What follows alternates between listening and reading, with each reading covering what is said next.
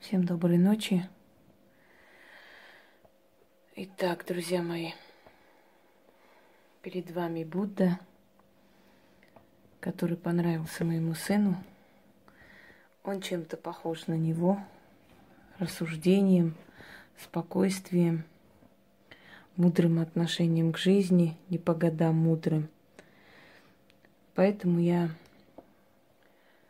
взяла Будду как декорация для ролика. Тем более, что когда он уедет, он заберет его, и больше я его не смогу поставить. Вот воспользовалась случаем. А говорить мы с вами будем о религиях, о религиях мира. Что они из себя представляют, когда возникли, откуда. Ну, постараюсь рассказать как можно больше – Естественно, за 30-40 минут столько не расскажешь о религиях мира. Но в любом случае, насколько хватит времени. Итак, одна из древнейших религий мира – это индуизм. Причем индуизм – это не единственная индийская религия – потому что буддизм точно так же имеет индийские корни. И индуистские в том числе. Но к этому мы потом вернемся. Итак, индуизм. Вообще это совокупность религиозных традиций, философских школ, которая возникла на индийском субконтиненте, то есть это Индокитай, Индия, э, то есть, ну вот остров Индокитай есть Индия, да, на котором расположена Индия, Мадагаскар, что-то ушло в Китай, э, Пакистан – который впоследствии принял ислам. Если кто не знает, то пакистанцы и индусы – это одна и та же нация. Говорят они на одном языке, пишут на... То есть одними буквами пользуются, но из-за разделения религии эти два народа уничтожают друг друга на протяжении уже многих лет, к сожалению. Мы вообще любим убивать друг друга за то, что тот не так молится и не так читает Библию или Коран. Весьма смешно, потому что, по сути, если разобраться, одни и те же религии. Но хотя с индуизмом, э, индуизм и ислам не находят точки соприкосновения ни, ни в какую. Поэтому, естественно, они до сих пор воюют. В отличие от аврамических религий, аврамические религии – это христианство, это ислам – это направление христианства копты. А, это именно арабы-христиане. Это Григорианская церковь, это армянская церковь, еще называют армянскую церковь халкидонской. А, в отличие от аврамических религий, здесь присутствует больше, а, знаете, как этническая часть и в отличие от аврамических религий, эту религию никто не основал. Нет определенного человека или пророка, или Бога, или силы, которая именно вот в какой-то момент, какой-то век основала эту религию и распространил. Эта религия идет с древних времен, с древних источников, никто не знает начала индуизма и когда оно возникло. Эм, боги, которые имеют индуистское происхождение, но и не только индуистское, есть малази, малазиатское происхождение богов, которые как бы перекочевали вот с этими легендами, рассказами в Индокитай еще с древних времен. Э, боги наделены характером, боги наделены судьбой, боги любят друг друга, боги вступают в брак, боги грешат, за что бывают наказаны – верховным божеством Вишну. слово выше ни о чем не говорит. А, очень много перемешано здесь этнических вот этих э, знаний. Очень много перемешано легенд, рассказов, эпосов народа именно э, индийского происхождения. Следующий момент. В основном священные книги индуистов – это книги, которые рассказывают не только как бы о богах который рассказывает вообще о народе как таковом, да, о традициях этого народа. Это как источник исторический, в то же самое время рассказы о богах. Э, поскольку боги индуизма постоянно перерождаются на земле, то в качестве царя, то в качестве принцев и так далее, через некоторое время уходят туда и оставляют определенные учения на некоторое время. Они берут жен – земных женщин. Э, правда, через э, много тысячелетий этот момент как бы был уже убран из священных вет индуизма, и боги стали более такие недосягаемые. Основные вот, э, как бы скажем, стихи, да, основные, как в Коране, суры в этом, в книгах, священной книги индуистов, это – Веды, э, Ригведы, которые рассказывают определенную характеристику богов, что они требуют от человека.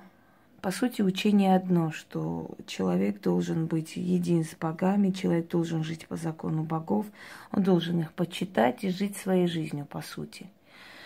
Однако хочу сказать, что, наверное, нет более религиозной страны, чем Индия, и на каждом шагу встречается какой-нибудь святой, какой-нибудь преданный какому-нибудь культу. Причем хочу вам сказать, что, например, та, та же самая Кали, которая в, одной, в одном регионе Индии считается кровавой, кровожадной, страшной черной богиней, да, ее и называют Кали Шахти, то есть черная природа. Мироздание – это э, именно Кали Шахти, то есть черная Шахти. Ну, например, в Кал- Калькутте ее считают матерью богини, покровительницей семьи, добрейшей богиней и так далее. Вообще хочу сказать, что работая с культом Кали, я пришла к выводу, что Кали может быть как свирепый, Кали может быть как, так и добрый. Абсолютно добродушное божество, но только к тем, кого она выбирает и любит – если Кали не приняла вас, если у вас в предчувствии это отношение, то есть имеется в виду для тех, которые практикуют э, магию и обращение к богам, если Кали вас не приняла, как-то вы почувствовали отторжение, лучше больше ее не трогать, потому что более мстительной и более жестокой богини вы не встречали. То есть хочу сказать, что у нее есть противоречие, то есть к своим, к любимым у нее отношение совершенно иное. Так что точно так же, например, на севере Индии к ней относятся как к матери, к богине, к покровительнице э, семьи, рода и так далее. Но в центре, в центральной Индии она изображается кровожадной, жуткой, которая подносит младенцев, она их буквально жрет и так далее. То есть э, вот индуизм во многом э, противоречит между собой. И это, наверное, говорит о том, что Индия разделена на касты, Индия разделена на различные э, племена, которые тоже имеют индуистское происхождение, но э, они как-то так обособленно живут. Те же цыгане, которые были изгнаны из Индии, ведь у них происхождение индуистское на самом деле. Э, они тоже считаются индусами, но они не принимаются, они совершенно никакой касте не относятся, к ним относятся как к пародягам, их там не любят, поэтому много веков назад их оттуда изгнали, собственно говоря. Хотя была придумана романтическая история о том, что они ушли в мир нести там народам свои знания, магические какие-то тайны и, и так далее. Но это, мне кажется, что это всего лишь очень красивая легенда для того, чтобы приятно было жить, правда ведь? Если тебя просто пинком под зад выкинули, это обидно. Если у тебя великая миссия была, поэтому ты ушел, это как-то красит тебя. Я думаю, что только так такие легенды появляются. и передаются как бы из уст в уста своим потомкам. Мол, ну, мы вот избранная нация. Э, основные, э, скажем так, книги, которые в основном, да, на, на чем строится индуистская религия, я говорю, что невозможно на в этих за 34 минуты и там с чем-то рассказать полностью индуистскую религию. Но я попытаюсь так вкратце. Значит, Махабхарата – это описание великих боев между богами, демонами, между э, племенами э, темного царства и так далее. Это очень сложная история и очень нудные книги, если честно, очень тяжело читается. Это нужно вникнуть и понять. Человек, который знать не знает, вообще не интересуется этими религиями, мне кажется, такой человек просто кинет в сторону, даже смотреть не будет, потому что это нужно очень любить, чтобы вникнуть, прочитать и понять. Самое главное, о чем там вообще сказано. Значит, э, следующее Э, книга это Бхагавадгита, Рамаяна. В принципе, вот эти три книги, которые говорят о наставлениях Кришны, воину Арджуну, э, битва при Курукшете, Шейтере, извиняюсь, Курукшетер, да, наставление простым людям, философия жизни, как жить, что делать, каким образом обращаться к богам, там, значит, определенные слова, мантры, веды и так далее. Вот это все и составляет основу религии индуизма. Но вообще, если по сути так подумать, очень, э, скажем так, с одной стороны, демократичная религия – ты можешь верить, какому Богу хочешь, какой Бог твой покровитель, тому и поклоняйся, собственно говоря. Хочешь э, поклоняться Кали, иди там поклоняйся. То есть в этом отношении человек свободен, он может поклоняться любому божеству, и к нему нет никаких претензий. Я знаю индусов, которые и христиане, и индуисты, они ходят и в церковь, и в, то есть в храм ходят, некоторые даже ходят в, э, скажем, мечеть, и если помните, я вам давала, да, обращение Ширди Баба, что вообще наполовину был мусульманин, наполовину был индус, и он считался, э, скажем так, поклонником всех богов, всех религий, почитал все силы, и с помощью этих сил лечил людей, помогал людям, значит, эти силы были к нему благосклонны. Он вообще считал, что силы отличить друг от друга нельзя, их нужно уважать, почитать в любом порядке. Так вот, э, дорогие друзья, индуистская религия, она основана на поклонении, если лишь коротко, на поклонении богам, силам, Э, есть определенная философия жизни, есть понятие карма, но карма не так понимается, как мы, собственно говоря, понимаем. Некоторые считают кармой перерождение, но, например, в некоторых регионах Индии кармой вообще считается э, вечное забвение. То есть, если человек сделал нечто такое, прожил недостойную жизнь, то его род постепенно вымирает, и это и есть карма, это и есть наказание. Вообще, если взять веды, да, карма, само по себе слово карма, карающая матерь, ее сравнивают с Фемидой или с вселенской справедливостью, считая, что она и есть карма, карающая, та, которая наказывает за проступки человека. В, индуистской религии нет понятия греха, есть понятие закон, не переступать закон. Э, там стараются не вмешиваться, скажем, в определенные процессы Вселенной. Считается нехорошо вмешиваться в жизнь человека, пытаться человека спасти и помочь. Если ему дано столько жить, он должен столько жить и уйти.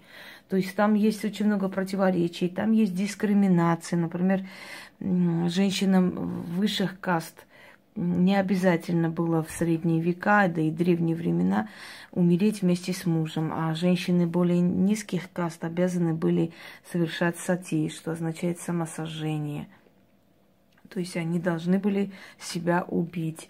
э, во времена Петра Великого такой эпизод зафиксирован, когда умер э, индийский купец, и его жена шла э, за повозкой, босоногая, значит, простоволосая, била себя по лицу, царапала себя грудь и требовала, там, кричала и проклинала, просила, чтобы разрешили ей совершить самосожжение. Но ей было это запрещено, и она это просто буквально требовала. То есть для индуистской религии то, что для нас кажется, скажем, диким, да, у этого народа испокон веков вот такое положение вещей. То же самое сожжение людей, э, когда ганг просто ну, наполнен трупами, Э, и поскольку там в основном бедное население, нет возможности купить столько древесины, чтобы сжечь труп, и сжигают буквально, извините за выражение, поджаривают чуть ли не слегка и кидают туда. И, естественно, эти, эти трупы плывут там, и люди утром чистят там зубы, опорожняются, купаются, берут воду из священного ганга и клятвенно заверяют, что это самая чистейшая вода. И даже слушать не хотят о том, что эту реку нужно спасать, просто спасать. Потом по традиции инду, индусов, э, понимаете, как после смерти тело вообще не имеет никакого, никакой ценности для них. То есть это считается уже как бы такой материал, ну, для нас, может быть, это непонятно звучит, но люди, которые из поколения в поколение так росли, для них это нормальная вещь. В Тибете, например, умершего человека там э, поднимают, э, расчленяют, сыпят э, сверху, значит, муку и отдают хищным птицам. Через некоторое время поднимаются, остались одни кости. Кости перемалывают опять с мукой и оставляют. Понимаете, для нас это ужасающе. Я один раз, когда смотрела определенные кадры, да, там студентов учат, каким образом так это все происходит. И это дети, с, буквально сколько там, 18-19 лет медицинского колледжа, которые фотографируются с головой, с пальцами. Я вот смотрю это все и, и понимаю, что эти дети могут вполне спокойно расчленить человека, очень спокойно. Для них их психика настолько выдержана и спокойная относится, относится к этому всему, что ну просто нет слов. И причем они это делают ведь э, э, своих родных, мать, отца там хоронят, поднимают обязанные родственники, сын, там брат, еще кто-то вот, вот так вот делает таким образом. Это называется обряд захоронения, обряд прощания. Вот ужасающе звучит, да, казалось бы, для нас, но оно имеет место. Э, у мексиканцев, например, каждый год – после смерти нужно подождать, пока там, э, значит, истлит все тело, потом вытаскивается э, и перемывают кости, чистят кости человеку и очень аккуратно раскладывают по каким-то ящикам – и это нужно делать, эту процедуру повторять каждый год. Я, например, не могу вообще представить, как человек может вытащить кости своей матери, вычищать, очищать, мыть, значит, и, и снова положить, разложить. Но вот, я такое не могу понять. Для моей психики это недосягаемые вещи, и для меня это святотатство. Но там это нормальная вещь, это считается, собственно говоря, традицией. Если ты такое не делаешь, то ты, собственно говоря, ну, практически становишься изгоем общества, потому что как так, ты вот тебе жалко там денег или кого-нибудь нанять, чтобы кости перемыли твоим родным, понимаете? Э, страшные традиции, по сути, для нас, но для этого народа обычная обыденная вещь. Ну вот поэтому я и за сожжение, но не как за сожжение в Индии наполовину, а именно кремации человека, который по моему мнению, во-первых, освобождает, и не только по моему, да, освобождает душу человека сразу же, поэтому языческие времена сжигали человека. И второй момент, значит, эм, экологически чисто, собственно говоря, и не засоряет ничего. Пепел, чистый пепел, который сыпят или в реку, или оставляют в поле, или закапывают, э, но в любом случае нет вот, вот этого всего мракобесия, которое происходит вокруг умершего тела. Так вот, эм, и в Индии есть такая традиция, что э, нельзя э, хоронить укушенных кобрами ой, э, сжигать, потому что эти люди считают, что они уже свой очищающий костер э, прошли. То есть э, костер очищения для них не пригоден, не нужен. Они уже свою отмучились. Значит, второй момент. Нельзя хоронить беременных, ой, сжигать опять, хоронить, э, сжечь нельзя беременных женщин, потому что внутри них плод совершенно невиновный, да. Значит, э, следующий момент. Нельзя э, сжигать святых, то есть монахи и так далее. А что с ними делать, собственно говоря? Да, и детей тоже нельзя. А, потому что они невинные, и им очищаться не нужно. Привязывают к ним камень и э, спускают на дно реки, чтобы они не выплывали. Но время от времени есть такой труполовый называется, есть э, такие э, специальные отряды, которые патрулируют по реке и собирают трупы который выплывает наружу. Весьма неприятно это все, но они в этом всем живут, они считают это нормой, они считают, что они очищают свои души, свои тела, и что их погребальные вот эти все эм, традиции, они в отличие от нас и от европейцев вообще э, намного правильнее, и они как раз то, что нужно богам. Да? Эм, вот. На Руси стали хоронить после принятия христианства. До этого, как правило, сжигали. И поэтому нет древних, э, скажем, кладбищ, нет древних захоронений. Э, вообще можно сказать, что первые эм, христианские захоронения на Руси появились со времен правления княгини Ольги. И, и, то есть именно вот в тот период, когда она приняла христианство, и христиане поселились в Киеве, потом далее начали дальше распространяться, да. Вот с тех времен есть захоронение. Вот из князей, собственно говоря, правящей династии Рюриковичей, э, чья могила есть до сих пор Ольги, потому что она первая, которая приказала себя хоронить по христианской традиции, иначе бы сожгли. Поэтому вот благодаря, если уж так можно сказать, грубо говоря, да, благодаря христианской религии у нас есть э, захоронение первой княгини Руси Ольги, а потом после нее, естественно, это все продолжилось. Итак, э, давайте подытожим это все. Индуизм – это религия, основанная на поверьях, на поклонении богам, духам. Эм, это религия основана на древних ведах, на древних знаниях, на философии жизни, на учениях богов и сил. Э, значит, тут поклонения предкам нет, есть почитание предкам. В индуизме нет поклонения предкам, есть почитание их, их памяти, поскольку и могилы у них нету, собственно говоря, все, что остается, это урна с пеплом. Они либо сыпят это урна э, в реку, э, в основном в Ганг, либо хранят дома. Хочу сказать, что в переводе санскрите ганг означает череп. Я думаю, что недалеко ушли от истины. И, кстати, вот это слово череп применяется и в армянском языке, потому что армянский язык ближе к санскрите. Э, я попытаюсь в нескольких роликах объяснить вот именно религии мира, насколько это возможно. Пока что начала с индуизма. Эм, теологии у меня предостаточно, но вот религии я пока что мало раскрывала, потому что считала, что ну, это не столь важно, потому что если кому нужно, есть более такие грамотно, красивые снятые ролики, они могут спокойно там посмотреть.